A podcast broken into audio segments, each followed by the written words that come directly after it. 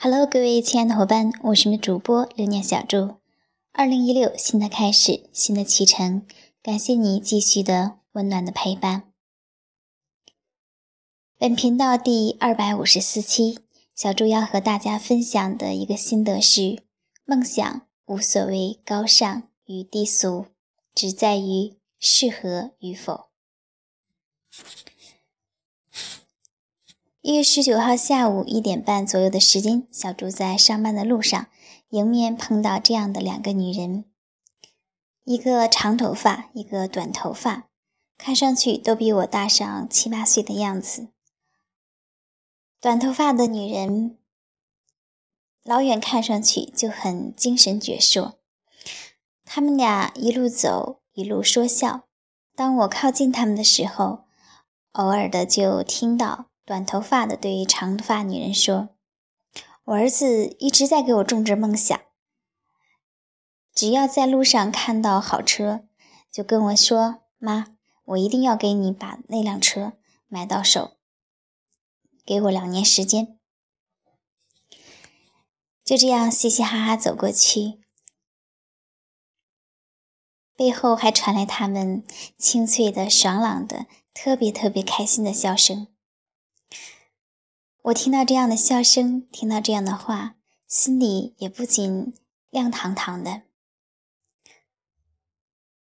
是啊，有时候在生活中，我们可能总是在被一些思想灌输，被一些理论所教育。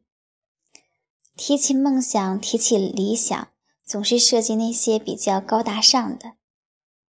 对于一些。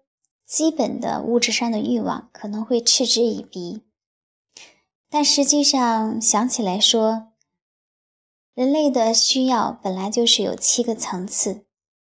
很多时候，作为普通人来讲，当我们最基本的生理欲望、生存欲望、物质欲望得不到满足的时候，精神上可能就会很匮乏。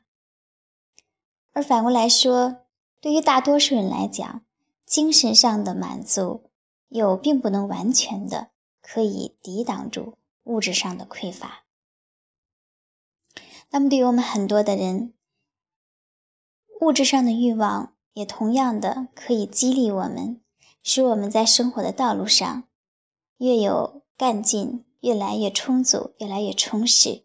同时，它也会让我们给我们的家人带来一种温暖，一种安全。一种幸福感，我想这就足够了。